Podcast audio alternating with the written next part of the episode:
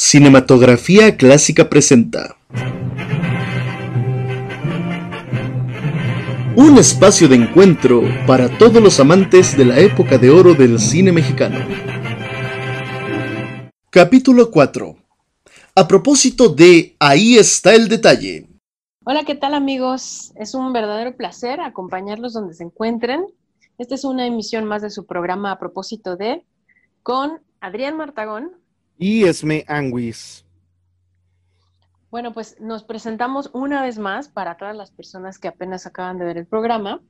Eh, este es un programa donde analizamos un poquito las películas, películas sobre todo de, esa época de oro del cine nacional, de esas películas en blanco y negro. Em, analizamos obviamente películas de drama, de comedia de varios géneros cinematográficos. Exactamente, pues como lo dice nuestro canal, es un lugar de encuentro para todos los cinéfilos, amantes de la época dorada de nuestro cine. Esme, eh, ¿cuáles, son tus, ¿cuáles son tus credenciales? ¿Cuál es tu trayectoria? Cuéntanos, ¿a qué te dedicas? Bueno, soy actriz y también estudié la licenciatura en Ciencias de la Comunicación. Y bueno, pues me encanta el cine, me fascina también, obviamente llevé mis clases de cine ahí en la universidad y soy amante, amante del cine y me encanta el cine nacional. Entonces, ¿por qué no hablar de algo que, tenemos este, identidad? Cuéntanos tú, Adrián. Pues amante del cine mexicano desde chiquillo, como dice aquella película Vivillo desde chiquillo, eh, desde, me acuerdo desde que tenía 14, 15 años comencé a ver películas de Pedro Infante y pues de ahí me seguí viendo pelis de la, de la época. Soy actor, dramaturgo, egresado de la Universidad Nacional Autónoma de México, orgullosamente Puma. Y pues nada, eh, me dedico al clown, hago un poquito de la payasada y también este, soy profesor de literatura ahí en nivel secundaria. Y acá andamos, ¿no? Eh, analizando un poquito el, las películas, hablando sobre la estructura, sobre los personajes y sobre la temporalidad en que se desarrollaron. Muy bien, Adrián, pues vamos a empezar con, el día de hoy. Nos toca comedia porque la vez pasada hablamos de, los olvidados. Entonces, bueno, en esta ocasión vamos a hablar un poquito de, comedia con una película de 1940 que marcó la, época y marcó sobre todo la carrera de este gran actor y comediante Cantinflas. La película que vamos a hablar el día de hoy es Ahí está el detalle. Exactamente, esta frase que, popularizó eh, Mario Moreno Reyes, alias Cantinflas, y que reproduciría en muchas de sus otras producciones, pues parte de esta película, ¿no? Esta película eh, que lleva ese nombre, ahí está el detalle, estrenada en el año de 1940, ¿no? Mientras el mundo estaba en, guerra, esta comedia se estrenaba en los cines nacionales. Esme, yo sé que comparte créditos en la cinta con Joaquín Pardavé, Sara García y con quién más. Eh, tenemos también Sofía Álvarez, que es el personaje de la esposa eh, el personaje de, la esposa de Cayetano Lastre, que, la hace Joaquín Pardavé. Tenemos a Sara García en un, personaje de comedia, pero un poco diferente, ya no la vemos como aquella abuelita tierna y dulce, que es la del chocolate abuelita, sino la vemos como una, una, señora muy abusiva, que, bueno, eh, todo es un enredo, es una comedia de equivocaciones al estilo Shakespeare donde mm, ricos y pobres eh, hay, hay, algo de enredo y tienen, que, y tienen que ver entre ellos, pero al final se tiene que resolver toda, toda esta situación de, de equivocaciones. Tenemos también a una actriz llamada Dolores Camarillo. Ella es la famosa Pasita, es la que hace de la, de la criada eh, de, la, de, la, sí, de la criada de la Casa Rica, porque incluso así lo mencionan en, en el guion. Ay, es que es la criada en el reparto, sí, o sea, porque antes habrá de mencionar eh, que los criados, pues eran los que se criaban en la casa.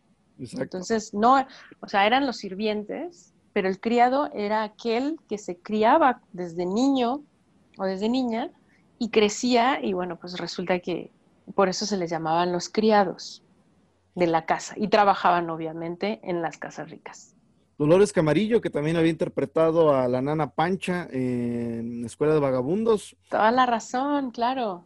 Entonces ya tenía, ya tenía experiencia, ¿no? En, esos, en esos menesteres. Y si usted tiene dudas de, de, Escuela de Vagabundos, puede revisar nuestro video que también ya le tocó acá en a propósito de Escuela de Vagabundos. Así es. También tenemos a Agustín Isunza, que es un actorazo, actorazo que también sale en la película de Doña Bárbara, que también ya hablamos de, esa película. Eh, él ahora sale de agente del Ministerio Público o ahora fiscal en el famoso juicio en donde Cantinflas va a hacer uso de, de la palabra, de la facilidad de palabra, como bien él lo menciona en uno de los diálogos de la misma película, y donde hay un enredo muy simpático, eh, en un juicio que curiosamente, fíjate Adrián, en todas las películas mexicanas es muy curioso porque presentan juicios al estilo y usanza de Estados Unidos, porque jamás en la historia de México habíamos tenido juicios así, hasta hoy en día, que son los juicios orales. Juicios orales. Y no son, y no son como lo pintan. O sea, es algo muy, muy diferente. Eso también te iba a comentar, o sea, crecimos con esta, con esta imagen agringada del juicio, ¿no? Bueno, bueno, creo que más que agringada anglosajona, ¿no? Eh, pero, pero en, muchísimas películas nacionales se reproduce este modelito y yo me vine a enterar que no eran así los juicios hasta que vi el cortometraje de Presunto Culpable. Correcto, sí, muy al estilo de Perry Mason, ¿no? Total. Muy al estilo Perry Mason, este abogado famoso de Estados Unidos, este, en donde, bueno, pues todos los juicios de Estados Unidos sí son muy así, donde está situado el, acusado, está situado el fiscal, que en, este caso es Ministerio Público. Hoy, hoy en día ya se llama fiscal otra vez, antes era Ministerio Público. Este, eh, bueno, está el juez, tenemos el jurado, que está conformado por, por una bola de, de personas honorables, y bueno, aquí en este juicio es muy simpático porque todos son viejititos. O sea, hay uno que tiene una barba tipo Maximiliano de Habsburgo, así, ¿no? Como tipo Venustiano Carranza. Están súper viejitos, ¿no? Entonces, bueno, es una comedia de equivocaciones. Es, es, simpática la película, pero ahorita, ahorita doy mis, mis comentarios porque me pasó algo muy curioso, Adrián. La, de las primeras veces que los vi, que la vi la película, ya fue hace varios años, nunca la vi cómo empieza. Siempre la veo empezada. La vemos en la, en la en la, ajá, en, el, en, las, en los canales nacionales. Entonces yo creo que le cortaban mucho, ¿eh? En los comerciales y no sé qué, yo sé que uno se para y regresa y ay, ya, estaba en el juicio. Sí, yo también la, parte que, que, que, de la que me acordaba era del juicio y que además cada que se hablaba de esta película pues es retomar la escena donde Cantinflas pues está cantinfleando, ¿no? Porque es un personaje que nos regala ese, hermoso verbo reconocido por la RAE. Entonces, bueno, está haciendo uso de la, palabra y que esa escena es famosísima, ¿no? Pero sí, yo también la agarraba en el, en el juicio. Paréntesis, si usted considera que es mejor el juicio de Cantinflas que el juicio de los siete, háganoslo saber en los comentarios de acá abajo, por favor. Sí, Adrián, y te iba a comentar un poquito de nuestra ficha técnica que ya es tradición. Eh, ¿Quién es el director, productor? Por ejemplo, tenemos que el director es Juan Bustillo Oro. Es una producción de Grobas Oro eh, México Films. El productor precisamente es Jesús Grobas. El guion, el guion es de Juan Bustillo Oro y de Humberto Gómez Landero. La música tenemos que es de Raúl Avista y la edición de Mario González. Es importante mencionar al director Juan Bustillo Oro porque él es el mismo director de En tiempos de Don Porfirio. A ti te ha de gustar esa. Sí, sí, sí, sin duda. Y, conozco un poquillo de la dramaturgia de, Bustillo Oro. Eh, digo, además de, ser escritor de guiones, también le hizo a la dramaturgia en el teatro de, principios de siglo, ¿no? Este teatro, eh, pues costumbrista y que venía saliendo del proceso revolucionario. Entonces, pues a todos los que les interese ese, aspecto histórico, ese periodo eh, de nuestra historia, pues les recomiendo que le echen un ojo a las películas y a los textos de Bustillo Oro. Correcto. Y bueno, tenemos también, eh, me, llama mucho la atención de esta película. Es 1940, de presidente está eh, Manuel Ávila Camacho, él estuvo del 40 al 46 y se ubica esta época como el milagro mexicano. ¿Por qué? Porque pues el mundo estaba en guerra, eh, Segunda Guerra Mundial, México se convierte en, un país eh, productor de todo.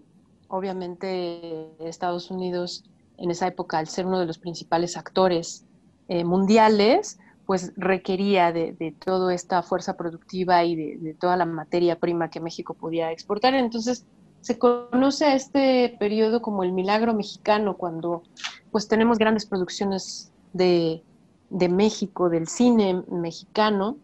E incluso eh, también chequé la película de, Cantinflas, la que hace, el que la hace del, del papá de Luis Mi, ahora en la serie de Luis Miguel. Oscar Jainada. ¿Cómo se llama? Luisito Rey. Ese. también chequé su película. Es muy bueno, es muy bueno. Hace una, una mimetización con el personaje de Cantinflas que de pronto uno lo ve y dice, ay, sí es cierto, sí se movía sí se movía así, se hablaba así. Entre Cantinflas, Luisito Rey y Hernán Cortés, o sea, tres personajazos que, muy diferentes entre sí y que este cuate los ha sacado adelante de una manera excepcional. Yo lo admiro bastante.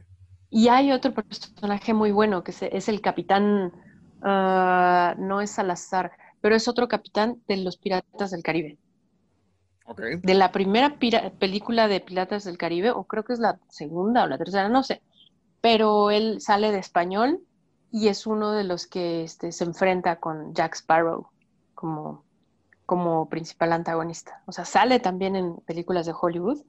Entonces sí, es un actorazo. Iba a comentar que esta película eh, de Cantinflas,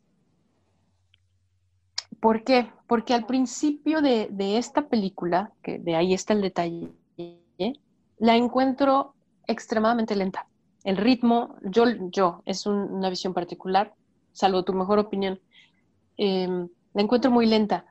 Y justo en esta película de Cantinflas, donde sale Jaenada, hay una parte donde están filmando esta película de Ahí está el detalle, y él termina rompiendo los diálogos que estaban escritos.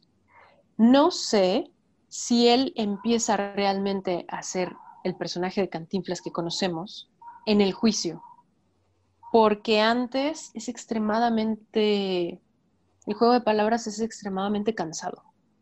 A lo mejor muchas personas me van a decir, pero ¿cómo? Cantinflas, ahí está el detalle, es la mejor.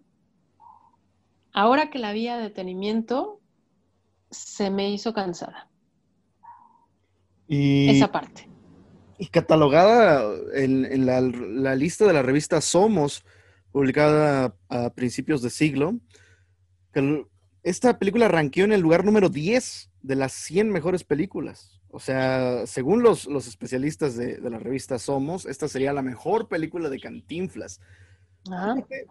Que hasta hace una semana, Esme, yo te hubiera dicho, tienes toda la razón del mundo, no hagamos un programa de eso, qué horror de película, es aburridísima. Hasta yo te convencí de, no, mira, hay que hacerlo porque es muy buena, es la mejor película de comedia de Cantinflas, la, la.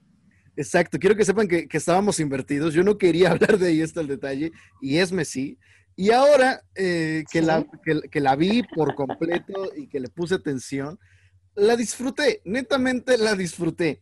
Coincide en que el inicio es un poco lento, pero, pero ah, como yo no había visto el, inicio y, había llegado como al, al, momento del juicio y del enredo este de, de nombres, de personajes, de historias, etcétera, disfruté mucho el ir entendiendo la información poco a poco, el ir viendo cómo Cantinflas se mete en la casa de los, de los señores ricos y ver cómo, cómo va evolucionando todo este desaguisado. Entonces, sí coincido en que el personaje de Cantinflas, como tal, eh, en esta película Cantinflas, se llama Cantinflas y creo que aquí adquiere esa, esa solidez. Pero eh, al inicio sí se siente forzado el juego de palabras característico del mismo de México, que sospecho yo que sí, ya... ¿verdad? Totalmente, totalmente. A lo mejor es porque, porque estaba muy, muy a la usanza de carpa, ¿no? Recordemos que, que, Mario Moreno pues fue actor de carpas, actor de teatro popular, entonces puede ser que todavía tuviera como estos vicios y esta, pues este modo de ser un poquito de, del, del, acting escénico en vivo, en directo, que frente a la cámara pues no siempre resulta igual. Entonces, eh, a lo mejor tiene que ver por eso, ¿no? A lo porque sí creo que hay una progresión en el ritmo este, de, la, de la historia, porque al principio es un dime, dime direte, dime direte, muy repetitivo, muy. O sea, repitieron el ahí está el detalle desde casi un tercio de la película. A partir de ahí, ahí está el detalle, ahí está el detalle, ahí está el detalle. O sea, en varios, en, varios momentos. Por ejemplo, el detalle, el detalle de, el detalle puede ser el amante. Ahí está el detalle, es, esa es la equivocación. Ahí está el detalle, eh, otra equivocación, pero lo repiten muchísimas veces. Ok, eso todavía lo, lo puedo, este, eh, sí, tolerar todo. Lo que sí que en la parte del juicio, ahí se va muy rápido. El gag, el gag, este, para todos los amigos que, nos escuchan y nos ven, el gag es el momento en, eh, del chiste, pues. En la comedia, a diferencia del drama, bueno, es otra cosa totalmente distinta, pero para que surta efectos la comedia, el gag tiene que tener un ritmo, un timing muy específico. Si no cae en el timing correcto o en el ritmo correcto, es como, como si una máquina va caminando y ya no hay el engrane que dé el otro, el otro este, movimiento. Entonces debe de ser muy rápido, muy rápido. Y creo que al principio de la historia está un poquito lento, un, poquito lento y ya cuando llegamos a la parte del juicio ya se va muy eh, mucho más rápido. Incluso no sé si las risas del mismo público sean hasta risas naturales, porque justo cae en, los momentos específicos. Y cuando están pimponeando, que así se llama cuando están dando réplicas los actores eh, o los personajes, cuando están pimponeando al principio, es muy repetitivo. Pero bueno, eh, ¿qué te parece, Adrián, si contamos un poquito la historia para todas aquellas personas que no la han visto? Y bueno, sí la tienen que ver definitivamente para que puedan saber de lo que estamos hablando y puedan también crear sus propias opiniones. Este es el momento que más temía desde que vimos. ¿Cómo voy a resumir eh, cuando, Exacto. vamos a hablar, dales la breve sinopsis. ¿Cómo haces una breve sinopsis de este desaguisado? Eh, es un guion malo. no se puede resumir. Ok. Bueno, es una comedia de enredos. Eh, sí, ya. Hay, el, nombre es fundamental. Vamos a, manejarnos sobre dos ejes principales. El nombre Bobby y el nombre Leonardo. Bobby es el nombre de un ampón, de un mafioso, exnovio de... Bobby Lechuga. Ajá. exnovio de eh, Sofía Álvarez. Y también Bobby... Dolores del Paso. Exactamente, el personaje de Dolores. Y también Bobby es el nombre de la mascota de la familia. Entonces, ahí hay un, primer eh, enredo. A Cantinflas le piden que mate a Bobby. Él sospecha que se trata de Lampón pero pues se están refiriendo al, perro, ¿no? Finalmente sí ocurre el, eh, le piden que dispare un arma y Cantinflas pues torpemente dispara esa arma y entendemos que, mata al perrito, ¿no? O sea, finalmente sí se, cumple eso. Y luego, eh, el marido de Sofía Álvarez, de Dolores, em, es soberanamente celoso, soberanamente celoso, partiendo como de este, pues, de este arquetipo de la comedia de el, hombre maduro celoso, que ya habíamos visto tal vez con Molière en El cornudo imaginario, eh, interpretado en esta ocasión por Joaquín Pardavé. Él está obsesionado con que su esposa le, puede pintar los cuernos, inventa un falso viaje, sale de casa, regresa a las pocas horas y descubre a su mujer con su, entre comillas, amante, pero no es ningún amante, sino que es Cantinflas que se ha escondido allí. Y para librarse del el paso, para librarse del paso, eh, Dolores le hace creer a su marido que se trata de su hermano, un hermano que no ve en muchísimos años, el tal Leonardo. Y a partir de ahí Cantinflas adquiere la personalidad de Leonardo y este, es recibido en la casa, es acogido con pompa y circunstancia y comienza una serie de enredos entre esas dos cosas, entre quién es Bobby, quién fue Bobby, quién mató a quién y Leonardo, quién es, de dónde viene, qué tiene, etcétera. Algo muy importante, Adrián, es que hay que saber por qué Cantinflas estaba dentro de la casa. Resulta que es el novio de la criada. Este novio vago es, realmente un, vividor, es este medio, o sea, le gusta el trago, medio, sí, la, verdad no es borrachín, pero le gusta el trago. Eh, es un abusador total, total, eh, no, eh, es un bueno para nada que vive a costillas de la criada.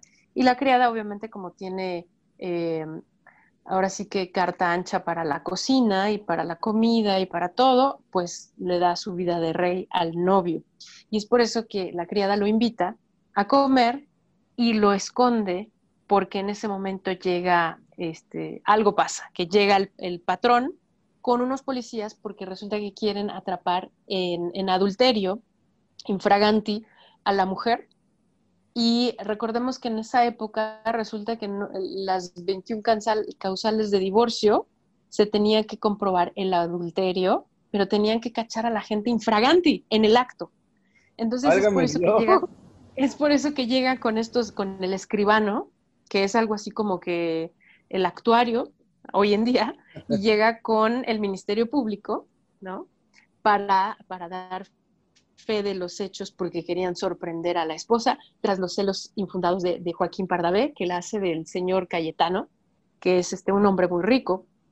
No se sabe exactamente qué es y, es por eso que en el momento que llegan quieren esconder a Cantinflas y por eso creen que es el novio. Pero para esto, el tal Bobby, que era el novio del exnovio más bien, de la mujer, que es la mujer guapa, hay que decirlo, guapa y joven, eh, lo tienen que esconder también, lo esconde la criada y Cantinflas, bueno, se mete en un armario y, se, y ¿por qué no? Se empieza a beber el, el coñac del señor y se empieza a fumar sus puros. Un cínico.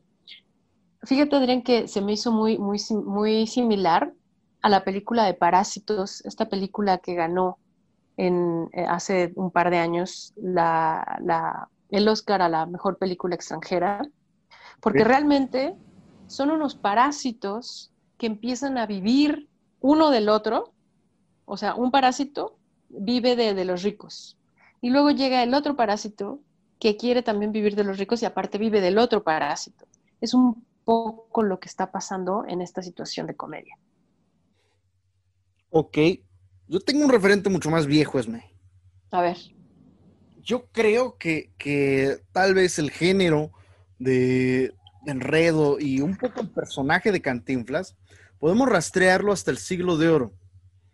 los famosos siglos de oro eh, en España, siglos XVI y XVII, ¿no? donde abundaban este tipo de comedias de, enredo, personajes que continuamente estaban cambiando o se travestían y las chicas ya en lugar de ser una, una hermosa mujer, como en el caso de Rosaura, la de la vida de sueño, pues ya era un hombre, un espadachín que podía andar haciendo y deshaciendo por los caminos, ¿no? Obras típicas de, Lope, de Lope de Vega, de Tirso de Molina, incluso de Cervantes. Tiene una obra así igual de disparatada que se llama Laberinto de Amor, donde las cosas ocurren de manera vertiginosa y hay unas, hay, hay, de verdad hay que seguirle el rastro a las identidades de los personajes porque llegan a tener hasta tres, ¿no?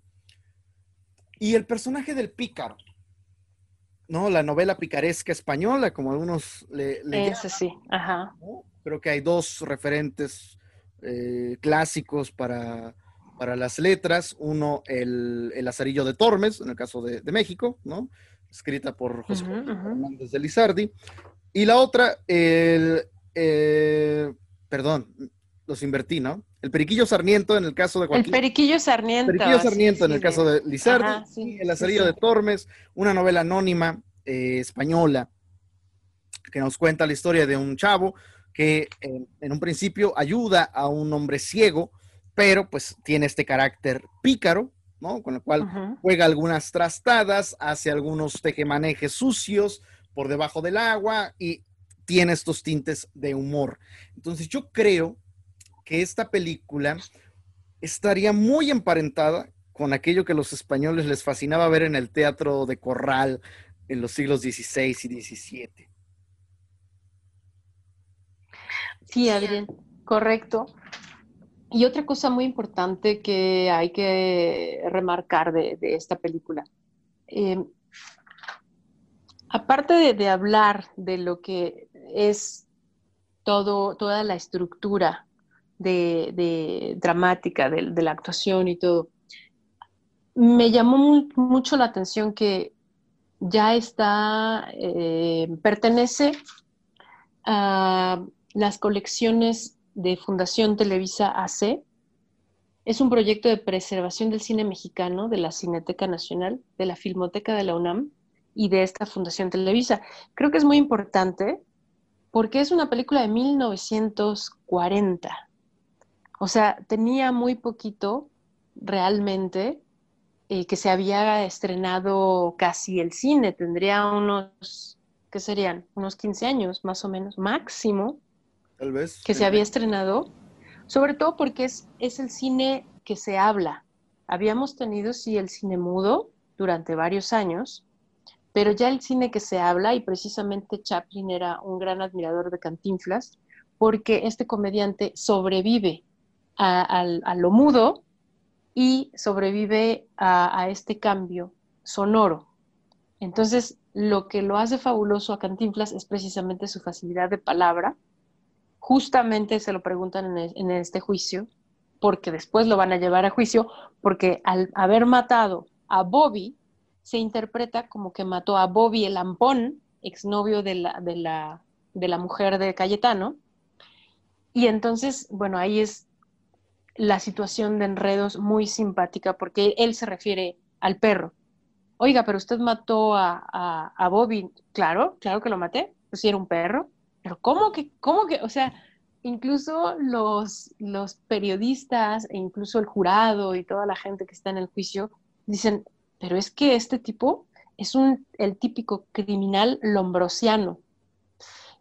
Es muy, muy, es como un chiste muy local, lombrosiano, porque creo que los que escribieron esta, esta obra tenían conocimientos de derecho, toda vez que el criminal lombrosiano típico se refería a que en esa época resulta que había un, investigador que se llamaba César Lombroso, que tenía la teoría que los criminales se les, se les podía eh, identificar por la cara. Los que tenían cara de aborígenes o cara más como negroides o más, un poco más como de simios, era el típico criminal lombrosiano. Entonces me llama mucho la atención ese tipo de, Mm, de, comentarios que se hacen dentro del guion. Incluso Cantinflas en varios momentos, él está diciendo, él es un pícaro, pero conoce de la ley. Dice, pero ¿cómo va a ser? Me tienen que, me, tienen que dar, si me va a correr, me va a dar mis tres meses, mi indemnización, mis horas extras, mi no sé qué. O sea, se sabe la ley perfectamente bien. Es un típico pícaro que conoce de leyes y sabe, es un vividor sabe cómo brincarse a las leyes, porque hasta le, preguntan en el juicio, oiga, usted tenía una fábrica clandestina de alcohol. Sí, claro, clandestina legalita, o sea, pero oiga, pues cómo legal y era clandestina. Entonces, sí, ya, ya, que, ya que nos ponemos a, platicar un poquito de, la historia y cómo se va desarrollando, sí, creo que fui un poco severa.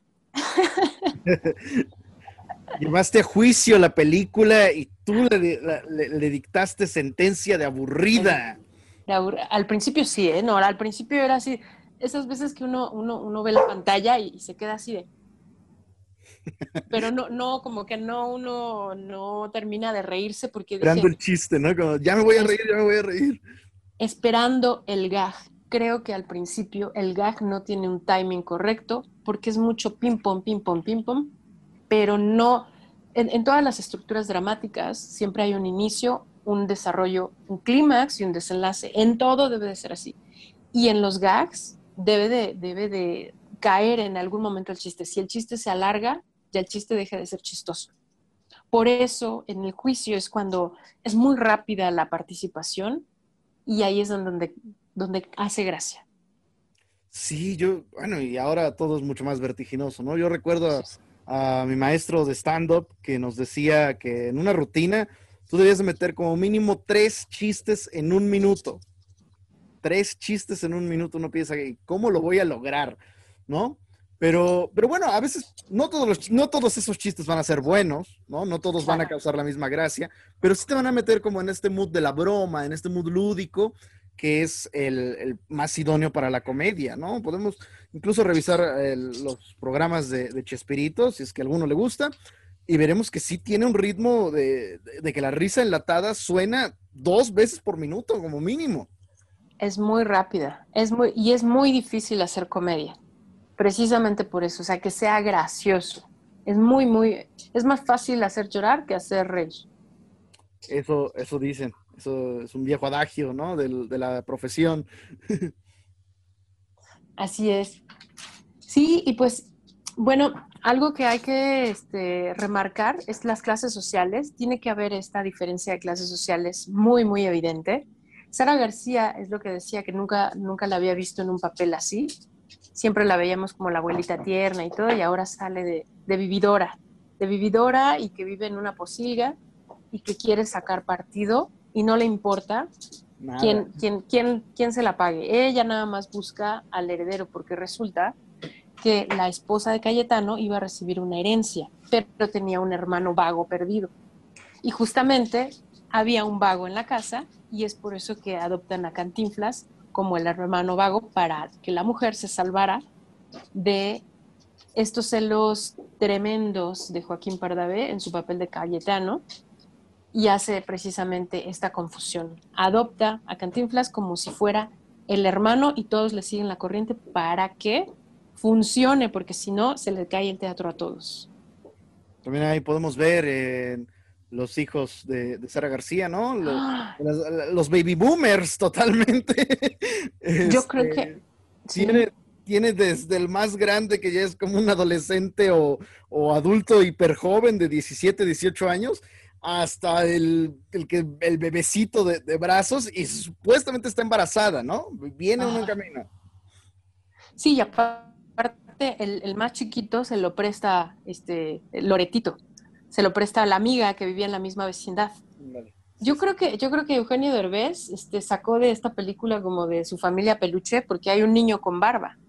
Y acá, o sea, acá son enanos. O sea, cuando, cuando sale la familia, que eh, pues son siete, y todo el mundo empieza a decir su nombre, o sea, son, son como sacados del circo. O sea, unos enanos, unos, unos ya este, grandes, uno calvo, y son alcohólicos, o, aparte les encanta eh, estar fumando los puros, o sea, se supone que son adolescentes, o sea, son, son parásitos de lo peor, o sea, cuando, cuando la gente los ve es así de, wow, ¿de dónde salió esta familia?